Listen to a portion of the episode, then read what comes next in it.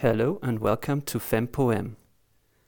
In this episode, Romina Achatz is in conversation with Sylvain Souklaye, a multimodal artist based in Brooklyn, New York, who examines the themes of intimacy and epigenetics in his work.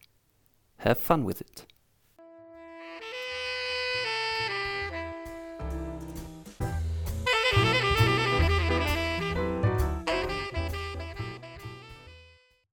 May you introduce yourself? Uh, my name is uh, Sylvain Souklaye. I'm a French multimodal artist. I'm actually based in, in Brooklyn, New York, and I'm mainly uh, working toward um, the theme of intimacy, uh, but also of uh, the theme of epi- epigenetic, uh, which is more linked to my research project. So I have those two practices, the, the art and the research, they are connected, they are intertrained.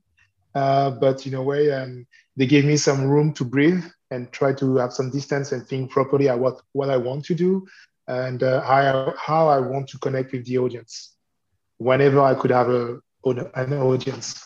How do you define epigenetics in your work? In my work, for me, the, the word epigenetic is also a metaphor of the key elements. I guess epigenetic has been the, the missing link that I missed all my life when I wasn't able to connect with my past, the past of my parents. For me, it's how to translate all the, the lives of people that have been before you that shape the place where you are, the place where maybe you will go later on, and uh, how those, um, it is a language as intimacy for me, epigenetic and intimacy are two systems.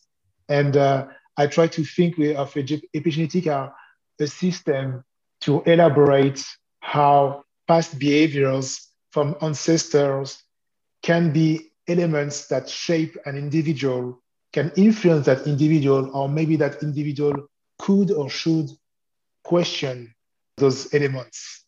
It could be with the form of memories from the from the forms of traumas as well, but also from the forms of body behaviors. I, I, I did that performance called the M the Free Man last last year. I, I will do that briefly, but and uh, I think the way I behave on stage, it was exactly the embodiments, and I never did that did that action in my life of the way slaves and uh, then engages uh, the engages were the the, the coolie, the people from China and India that came to replace the slave in the French West Indies after the, the end of slavery. It was the movement of cutting a sugar cane. I never did that in my life. I never mimicked that. Mimicked that. I saw it only in movies, and I was doing that action like it was natural, like it was embedded in my body. And that's that's um, an element, an element of trace of epigenetic behavior.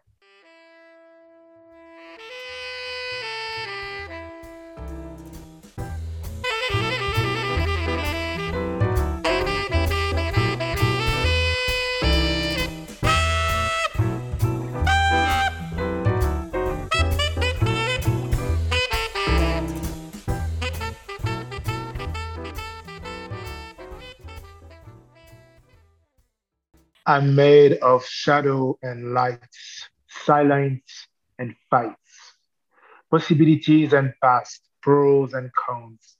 I'm an empty space coping with time to lose until extension.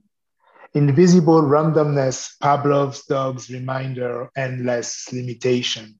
I'm surviving on a planet where I had no business to begin with me, myself, and I, egotism and universalism, Adam and Eve, dying with pathos, without ethos, hoping for the reboots. New hedonists know what the orgy is about. Territories need frontier because people want shackles.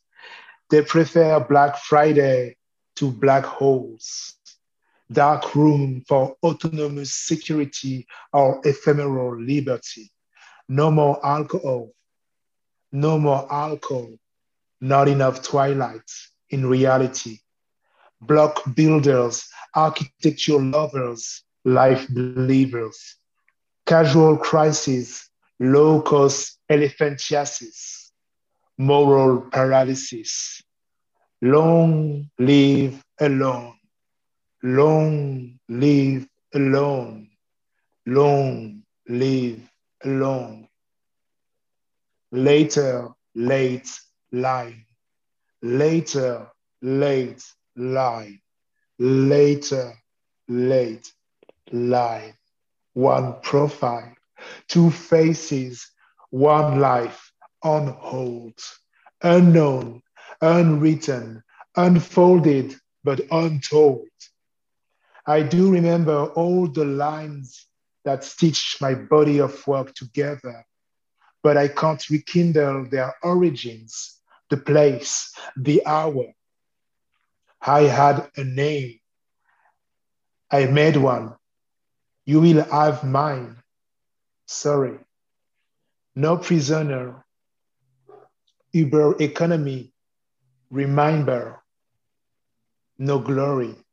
Cycles repeat themselves to become cycles repeat themselves to become data and flat lines, casual fantasy, delirium tremens, and ordinary madness.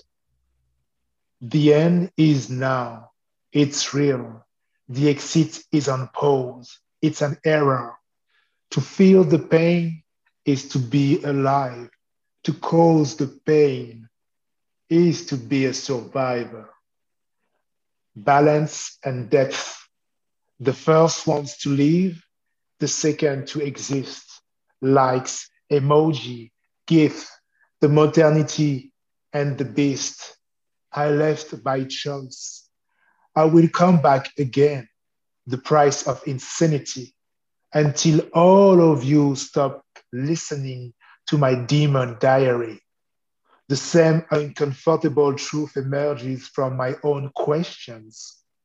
I was hoping for one beacon, but I receive infinite variation.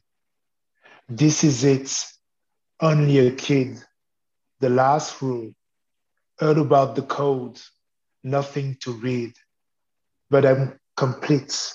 I'm fulfilled. I'm full. I'm, I implode. I'm defeated. Start, stop, spare parts during the day, walking leftovers at night. In between, I hope I will finally collapse. Epistolary, chaotic, but linear. I need multiple epiphanies to live my life as an ellipse.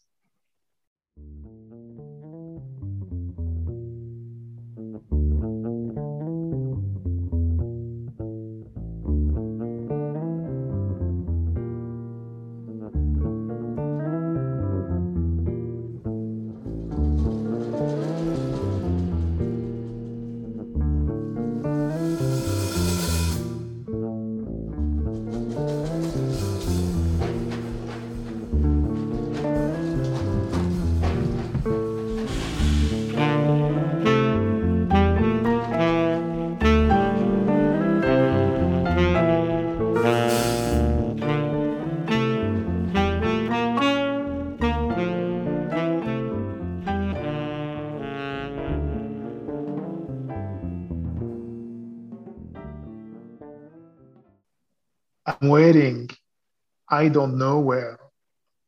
I'm killing time before it kills me. I don't know where. I stand alone in the middle of nothingness. At the age of ubiquity, less is less. Borderless world tailor made for proctologists. Productive love designed by economists the realm of possibility no longer exists. When it is unlimited, mobile, and free to test. Was it better before? Not sure.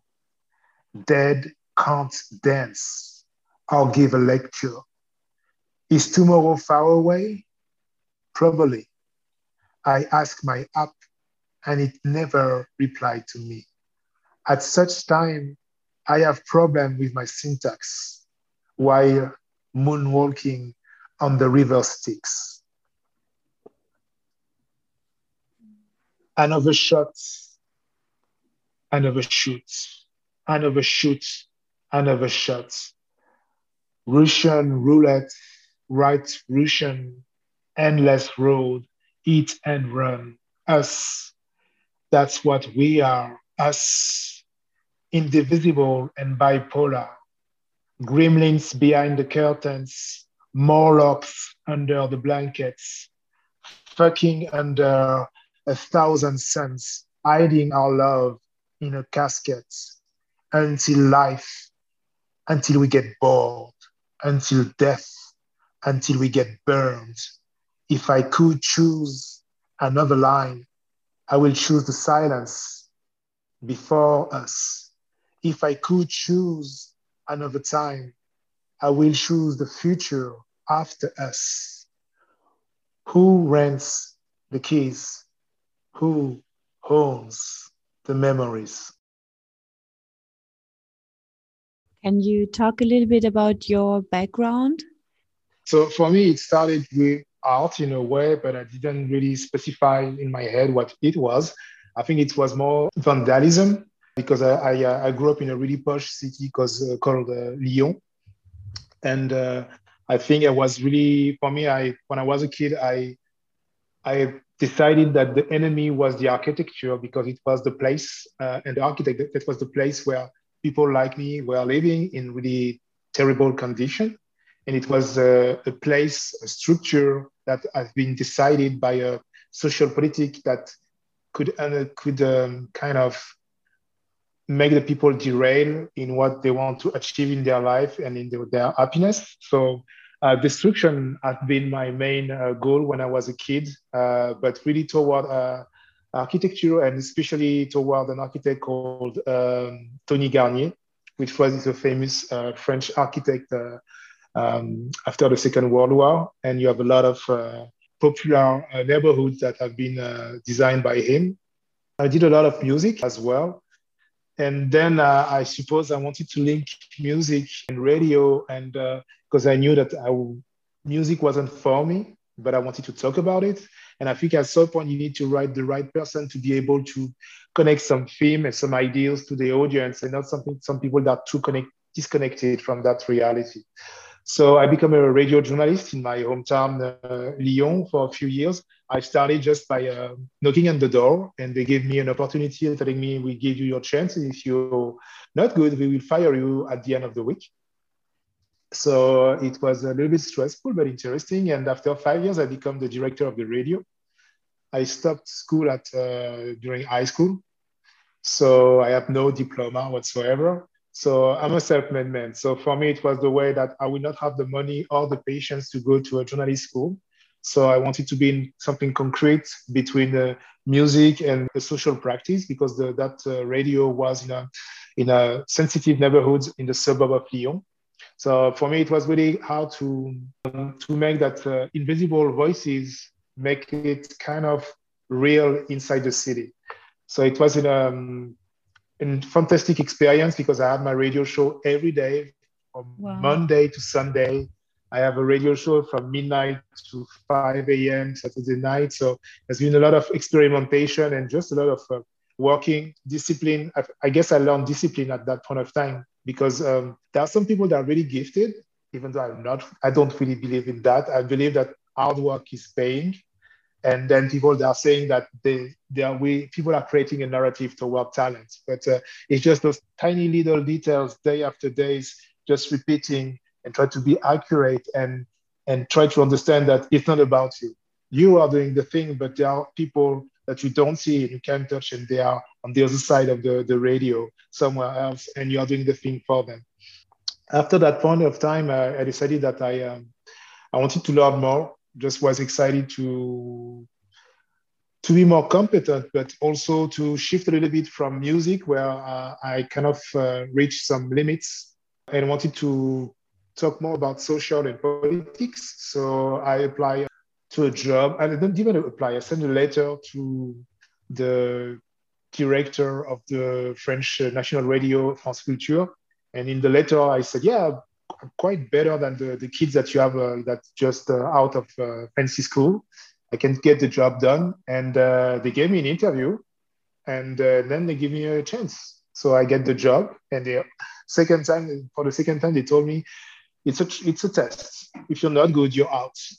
And uh, I stayed for four years and it was an interesting experience. But um, when I was still at Lyon in my uh, first radio, I was doing a lot of uh, action poetry.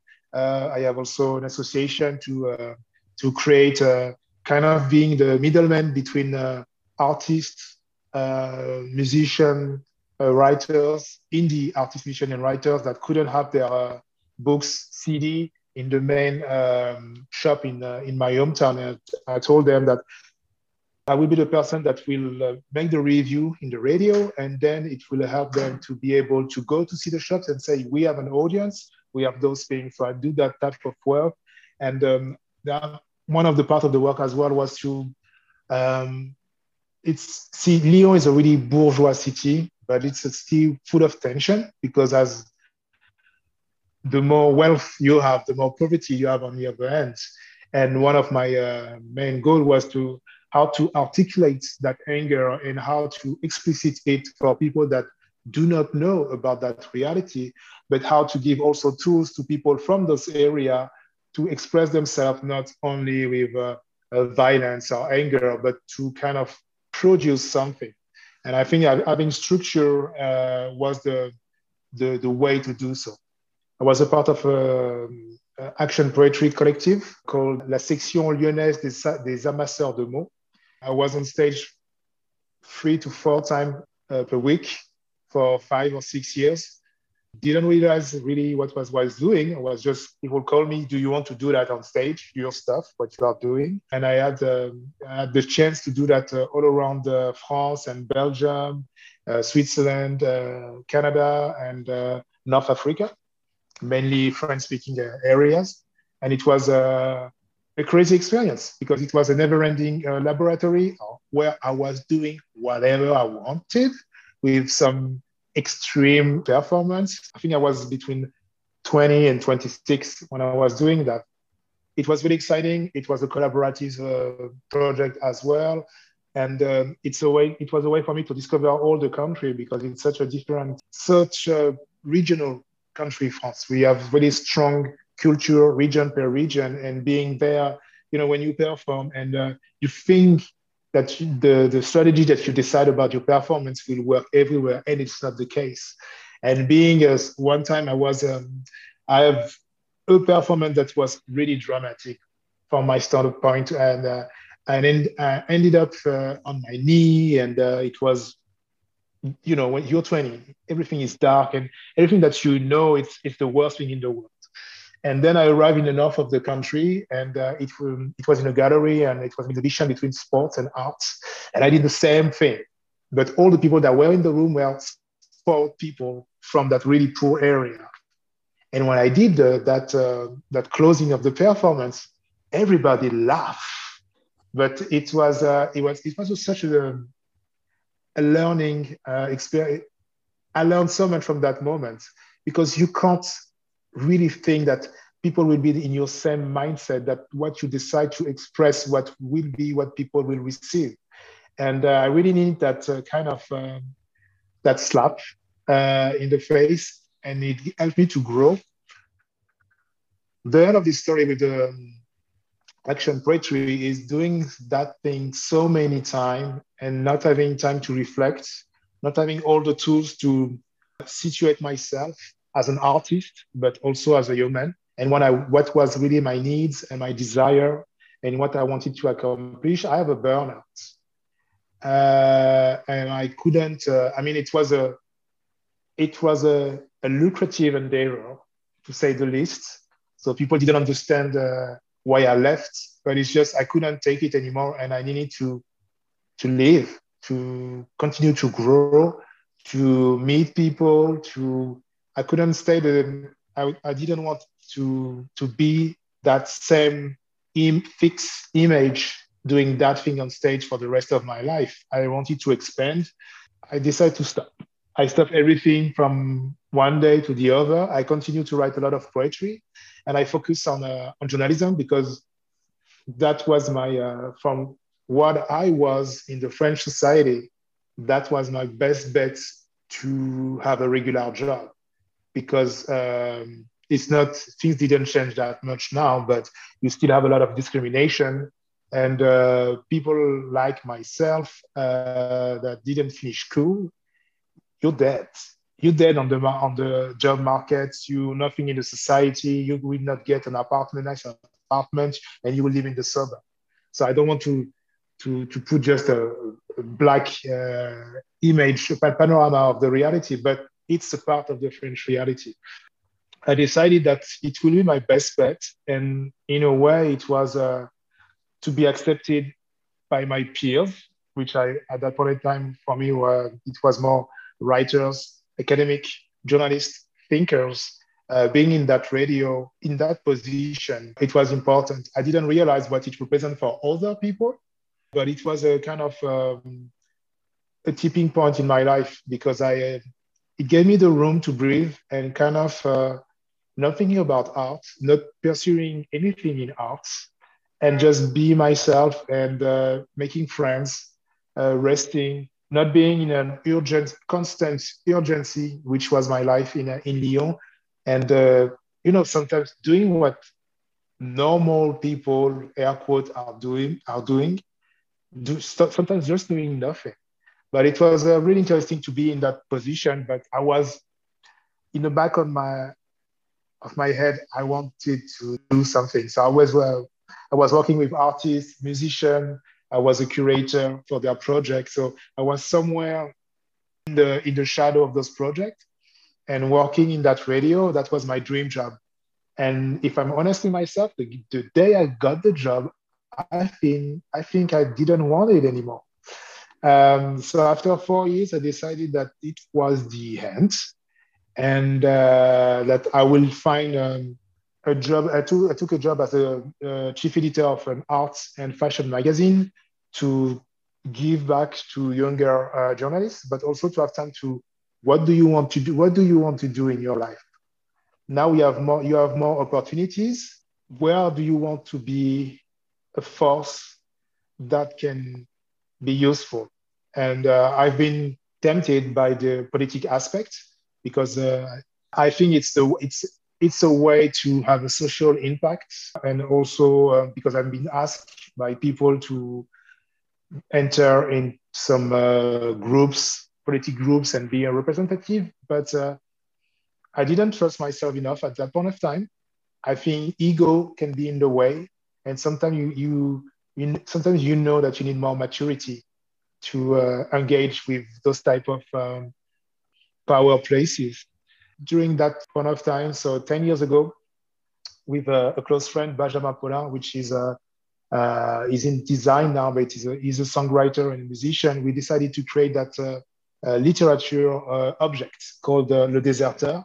And it was, uh, the idea was to find the, the avant-garde of new writers or thinkers or, or non-writers in France, because we wanted, wanted also to find people that we know for sure that the way they are thinking is just brilliant, but they are not writing uh, because they don't dare, because they have been told that they're not good enough to do that.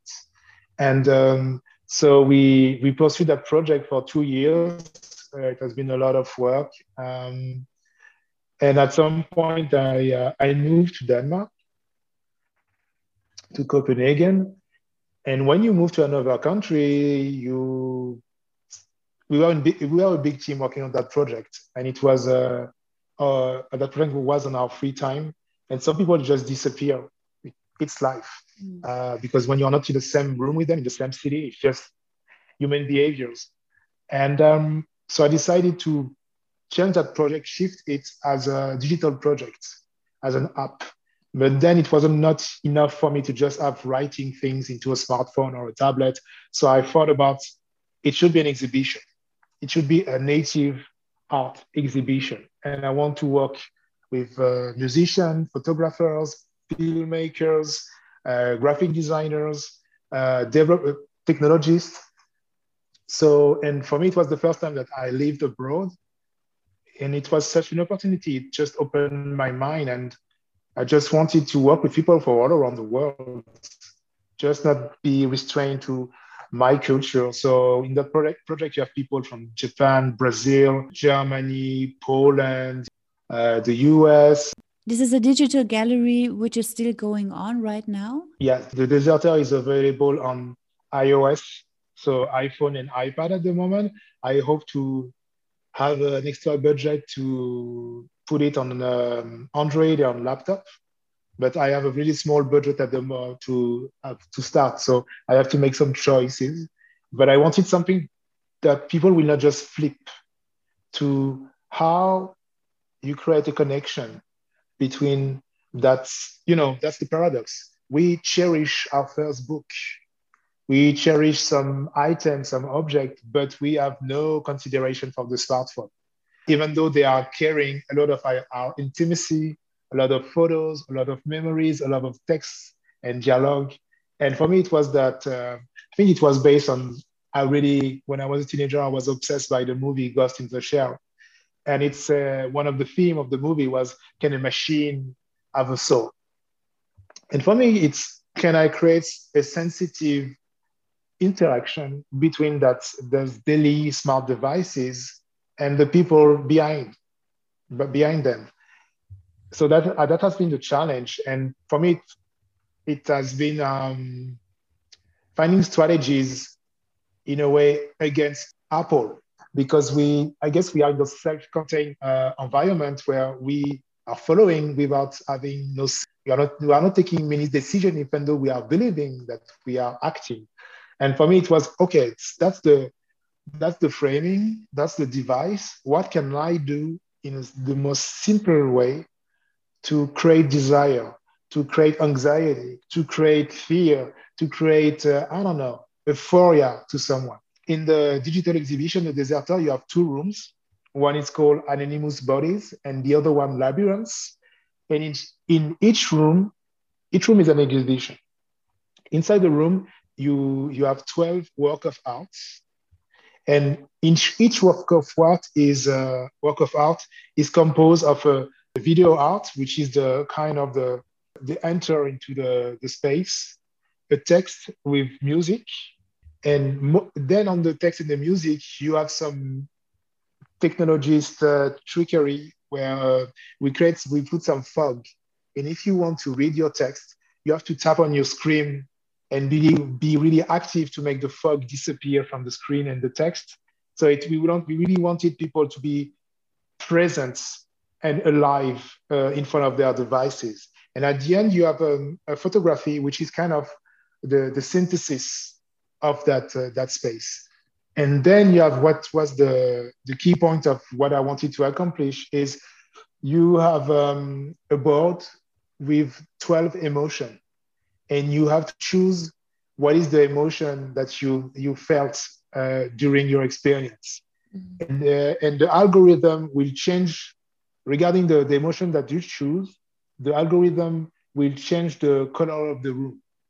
And the thing that I learned during that process, I, having feedback from the, uh, the audience, uh, fear doesn't mean the same thing.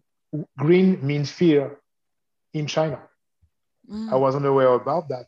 And I received and I received an email about that. Like I was, it was really stressful. I, I tapped that, and then for the rest of the exhibition, I was in green room. It was really an uh, not toxic, but it was really a, um, an adventure. And that's what I wanted to accomplish. That people they are not just passive. It's just it's just another thing when you're flipping items on your telephone. So I guess Deserter was the the the kickstart of my comeback in art, and I did a lot of digital art at that point of time because I was I didn't know how to articulate what I wanted. So the best way was to sketch it in a way. I guess in um, four years ago, uh, 2017, I've been asked by um, a curator in Copenhagen to be a part of the Copenhagen International Jazz Festival of Copenhagen.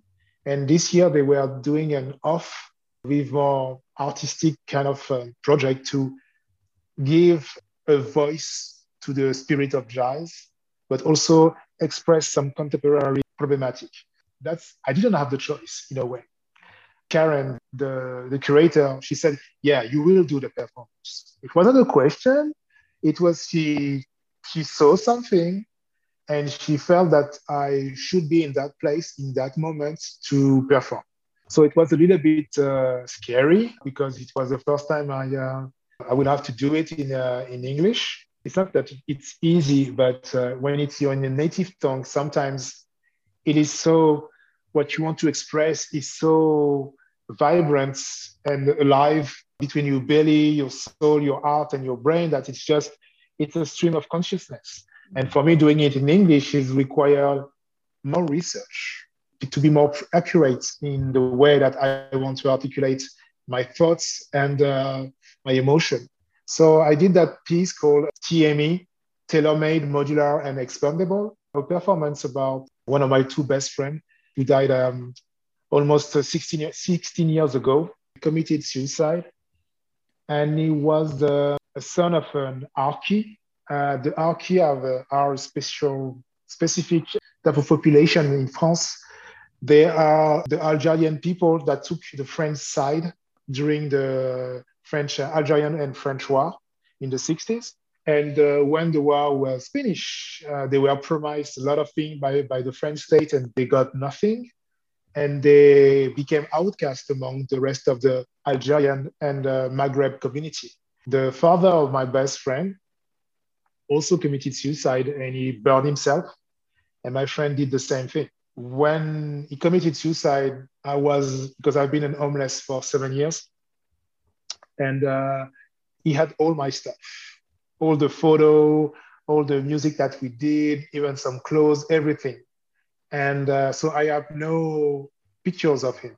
I have no memories. And i think when i created the performance it was a point of time where the accuracy of the details of his face of his voice of his movements started to not vanish but to be less precise. And then you know time is replacing them with an alternate reality an alternate truth and i was in that moment that i didn't want it to let it go and to forget about him so the, the performance is about someone on the contrary who want to forget and it's a conversation between an ai and a john doe who are retracing the life of the patient and try to understand why he decided to let it go all his memories.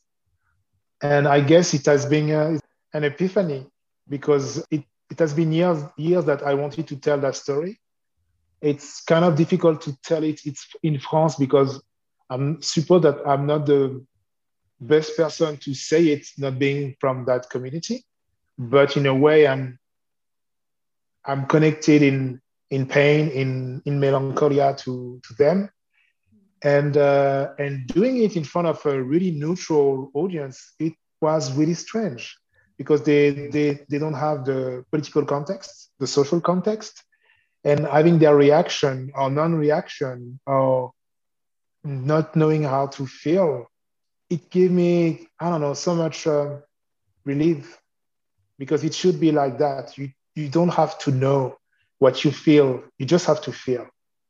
And that's that's why I saw from the people in the room and after the performance. And it was the starting point to just doing performance, not action poetry, and calling, calling it performance. I was I was doing some sound arts at uh, that point of time, but I focused on performance and just creating. And um, I needed a few months to take the time to think about what I did, that now it will be in English and doing it in English, not just doing it in English. I have to think it in English because I think the the translate translate thoughts and feeling it's maybe we wise person that are able to do it with a lot of experience but i didn't feel that it was the right time for me and uh, i kind of love that the fact that I like to keep my English simple. I mean, I could have taken some English lesson for years and I don't do it because I have to be the closest to what I really want to say, what I really want, to, what I think, and uh, how I feel. And if I have done that in, in French, it would have been over compilated with a lot of reference. I will be on track. And I need to be in an unsettling place to be able to give something to the audience. For me, you did, in a way, politics um, back then in the radio, seeking for social change within words and also within integrating other people who don't have the chance or didn't have the chance at that time to give them space or audience. You did this all of your life, it seems. For me, this aspect is very interesting to be an activist, but be an activist through your words, through your through your actions, and through the radio, you can also reach a lot of people. Yeah, that, that's why I really love radio. I guess it's um, you know you don't need to have a fancy TV, TV or whatever. You just need to have something to listen.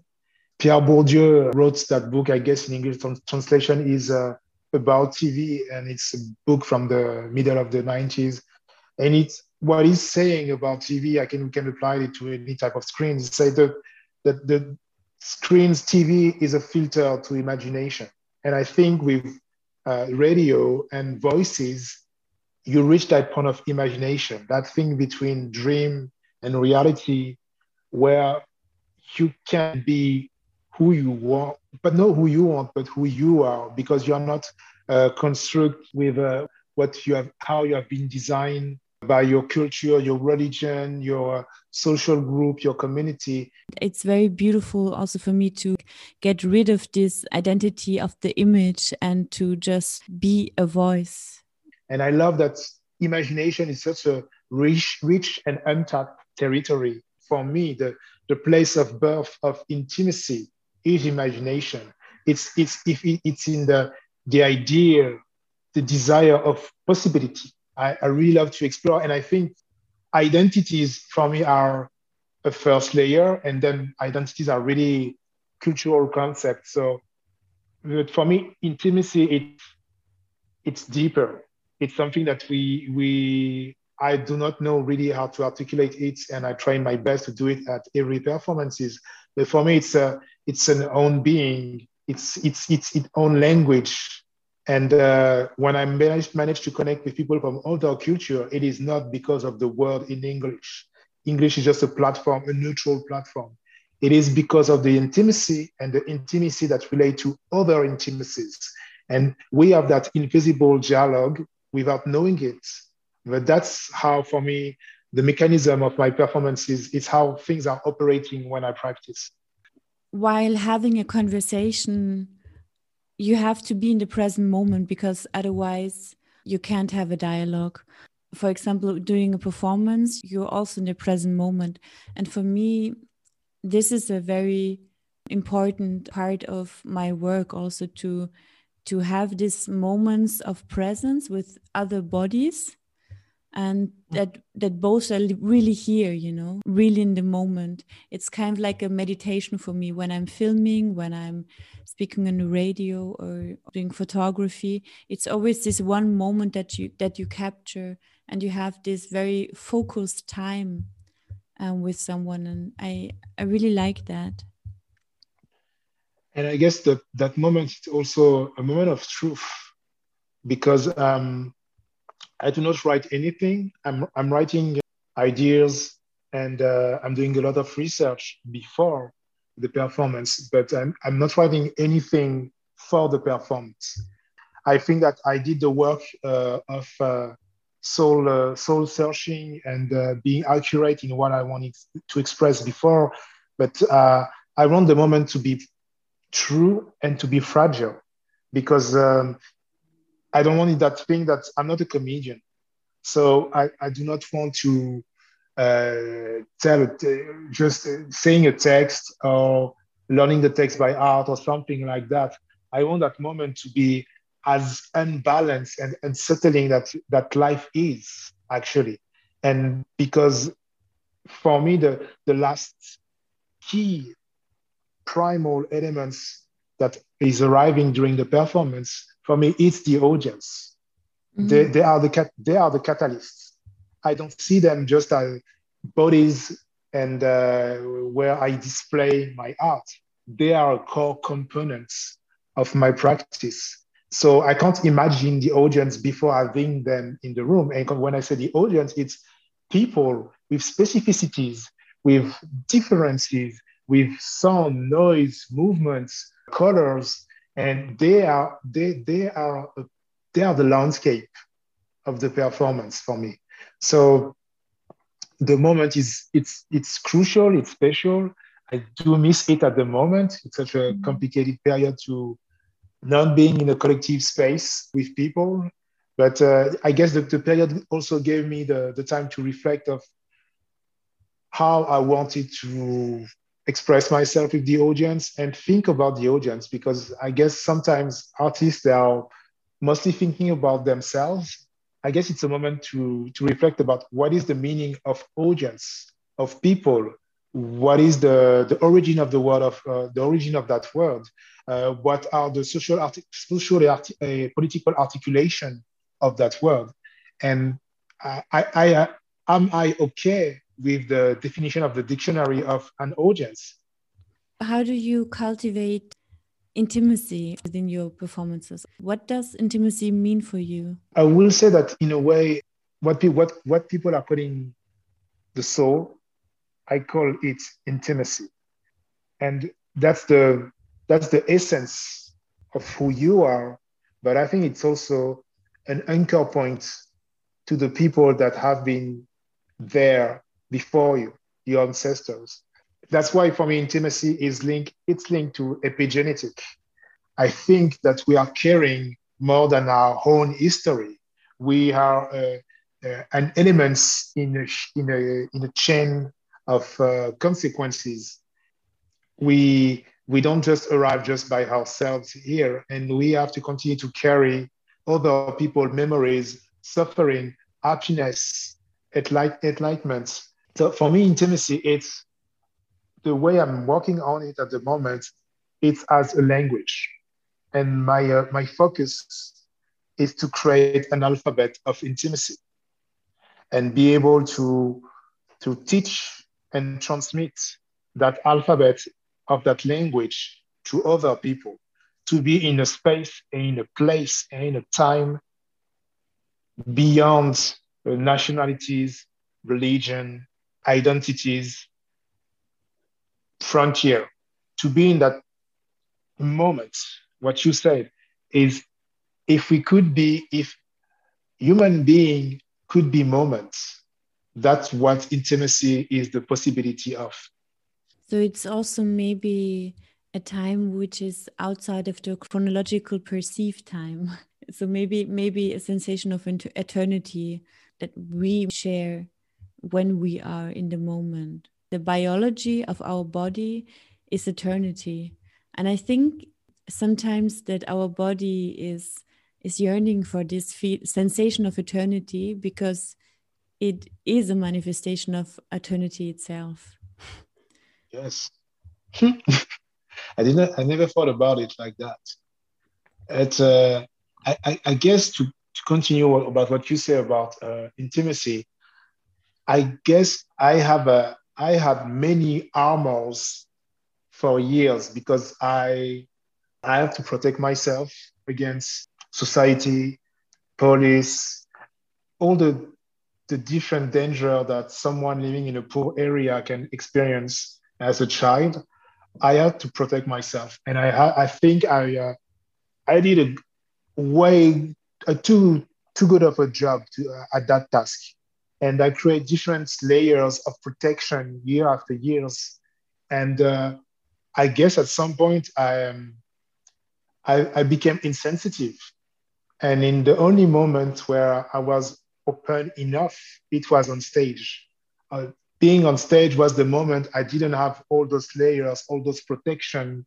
And um, I guess being on stage saved my sanity because when you when you disconnect when, when you are disconnected too much for whatever reason from the other, from society, from mankind, from your brother, your sister, it's it, then when you are becoming a sociopath, having having uh, the possibility to express myself, radio, stage, writing, composing, composing music, it's a moment where I have no layers, I have no filters, I have no boundaries. It's just uh, I'm naked in all the sense of the, the, the word.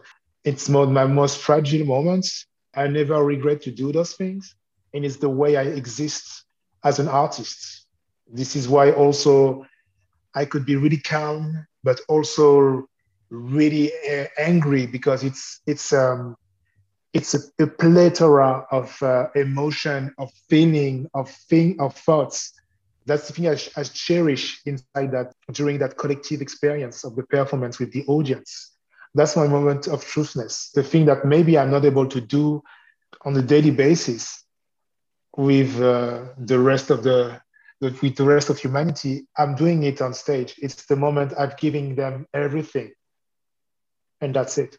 I can really relate to that. My history is different, of course. I also had this sensation that on stage I can really be myself. And it was sometimes without using language most of the time that I just expressed anger or all these feelings that, especially for a person who's perceived as a woman, there are all these gender norms like how a woman should be or not be. And on stage, I felt free to smash pieces or to to be strong, physically strong, that I can just break things. I also felt that it saved my sanity because of all the rules how a body should be or exist, behave. I was just thinking about the situation right now in the world with this virus and all the politics around it. I just read that so many people committed suicide. Um, it's it's really unbearable for so many people psychologically to stay in this uh, situation uh, longer. For example, in Austria, we have uh, now we have since today a hard lockdown again, so we're not really allowed to leave the house. And I I read that in your last two pieces, you try to create intimacy or a moment of shared silence, for example, also through internet platforms. How did you do that? Um, I guess it's um, at some point I realized because last year should have been a fantastic year for me. I was supposed to perform all around the world, and obviously it didn't happen. And uh, I guess, like most of the people, I, I had those start and stop period where you say, okay, in two months it will be over and i can move forward and we can go out and do those things. And i guess uh, when christmas christmas arrived i realized that i will not go back in france for christmas. And i will stay in new york. And um, it just i just decided to let it go in a way. And um, that i will not perform physically before a long time. And what could be the um, the way that I could express myself, but also connect to the audience, because I um, I'm observing like most I do understand what most of the performers are doing at the moment and being on social media, doing live stream, and uh, I, I I know that it's coming from a, a place of needed to to express themselves, to find a balance. But I'm also really cautious about the nature of those platforms, Facebook, Instagram, and as if we have to be political artists, we have also to be careful about what is the agenda of Facebook, uh, Instagram, Twitter, uh, Clubhouse, no, no matter what, each of them. Um, so it, I wanted to find simple way, simple ways to express myself to people because everybody everybody is talking at the moment about virtual reality, augmented reality, and how it could be the next big thing in performance. The people I know, they don't have the money to buy an headset. They don't have the they they are they, they just can't. They just have to survive at the moment and uh, uh, find a balance, and that's it. So I thought about uh, because I the thing I did two performances online, one in October and one in December. The one in uh, October was in a fantastic space called You Are Nowhere, which is a Brooklyn-based uh, digital virtual reality space, but you don't need an headset to use it. And I did that. Uh, I did a additional uh, piece called Black Breathing, which was a two hours mantra breathing uh, healing process.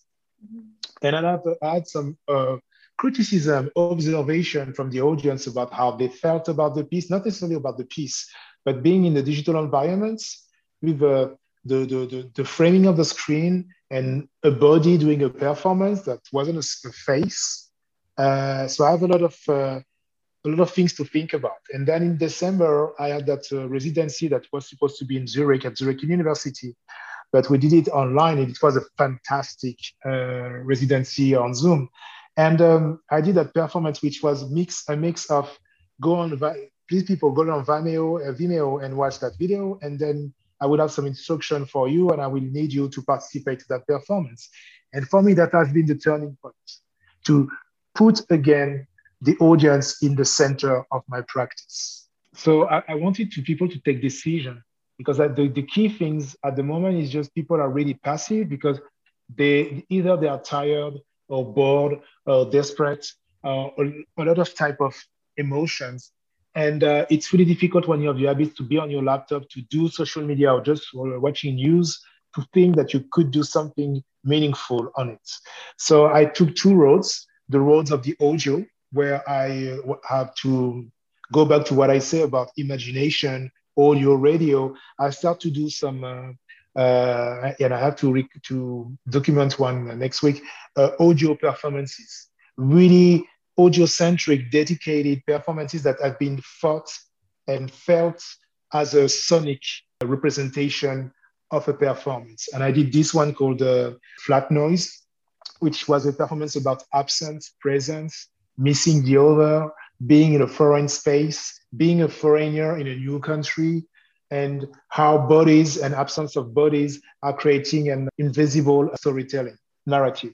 And uh, the other road has been to do interactive performance. And I, uh, have been invited to that open um, performance uh, evening at uh, Movement Research in New York. And I did that piece, 360 degree of perdition, which was a, um, a technical performance in a way because I use a, a split screen to work with it. And uh, I was I was among uh, among peers, uh, dancers, choreographers, performers, and the idea was to talking about the 365 days, my emotion, and go back to the origin point where I was one year ago in Denmark, and talking where I where I uh, I was last February in uh, in Brooklyn, and um, the idea is to work uh, about movements, about framing, and about what is invisible. So the idea is where every time I was talking during the performance, you couldn't see me on the screen. So you have that curiosity that what is happening, where is he, what is he doing? That was the phenomenon that people told me that they experienced. And then every time I was on the screen, in the first framing, they could see only my back. And I was doing a lot of movements because I tried to express all the, the emotion that I have in my body.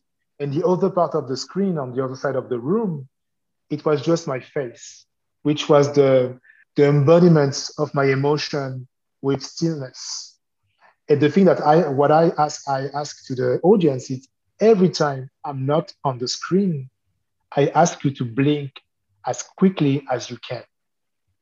And that's what that was the key element of that performance because they changed what was the speed of their perception of the piece. And the perception, having an active perception in a digital framing, I think that's where that's a turning point. It's where artists they can connect with the audience. It's where audience they, they just have to just sit and watch. They can be someone inside that space. I'm really excited to continue to explore that uh, at the moment. When you showed your body, you didn't talk, right? Never, no, I was not talking. It was just the the body yeah. expression and the and the face and the other side of the screen the face as a as a mirror but also as the at that point of time, all of us, I suppose, we can't pretend that everything is okay or, or right. I don't say that we are depressed, but we, we because of the, the mundane nature of the pandemic now, we have that uh, period of truth, having that mirror, that emotion in the eyes of someone else. It gives you something to think about and to feel about. I hope so. Do you experience the, the whole situation as a reflection point? Yes and no. Last year, I knew that I will have to write some papers and do some research. So, time, the time to reflect was a part of my process during that year. And the thing is, I moved from a country to another, to a continent to another. So, being in a new space, even though I spend a lot of time in my apartment, it gives you a, a new purpose, a new perspective, new strength. And you know when you you live abroad uh, in Japan, when you before you you le- you live you are living for somewhere, you think that you will achieve those things. You have the desire to have those uh, goals, and then you are with the space, and the space is shaping a little bit how you are thinking, how you are feeling, and also what you want to accomplish. And I guess being in New York, it gave me so much energy. That so that's the paradox. I'm a I'm like a lion in a cage at the moment. It's just the, the, the spirit of the city of Brooklyn precisely gave me so much, I don't know, so much spirit that I want to do so much, but I'm inside. I'm, I'm reflecting, but at, at the moment I'm hyperactive. So it's, uh, it's, I'm a child. I'm a child at the moment.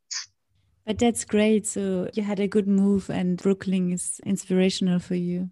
What are your plans for the next months? So I'm working on many projects. So I'm continuing my series of audio performances. I will uh, uh, perform one next week, uh, which is about uh, uh, electro electromagnetic recording that I took in Copenhagen and last year, and it will be a performance about liberty and security and absence. I have um, performances, um, online performances in in April in Tehran, Istanbul, and in Denmark. And um, I'm working uh, toward two major papers. One is about uh, the future of Caribbean descendants, French Caribbean descendants, and the other one is about flatness and the relationship, the relationship to performance and flatness with screens. I'm working on the video performances. I did two performances uh, with the one piece called uh, Ceci n'est pas un masque, uh, this is not a mask. And I want to document uh, that performance and doing a video performance with it. I'm working on the that's Brussels in July, at the beginning of July, maybe. I hope so.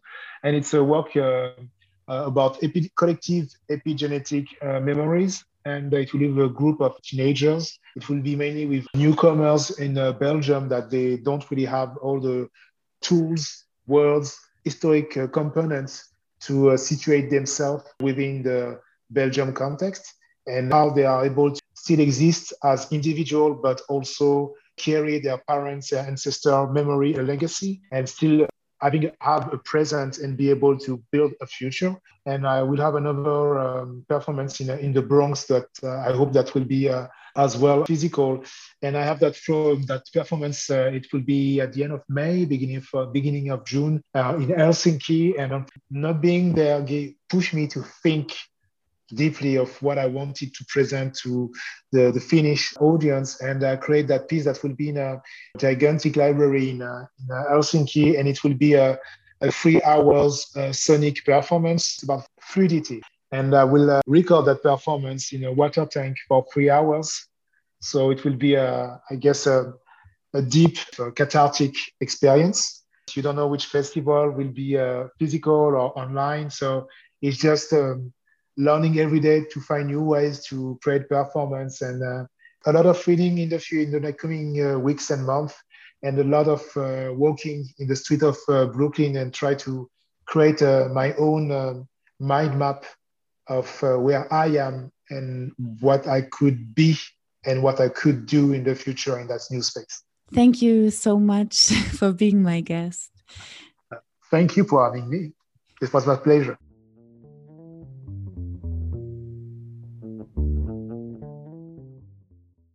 You were listening to FemPoem. Romina Achatz had been in conversation with Sylvain Souklaye, a multimodal artist based in New York. Thank you for your time.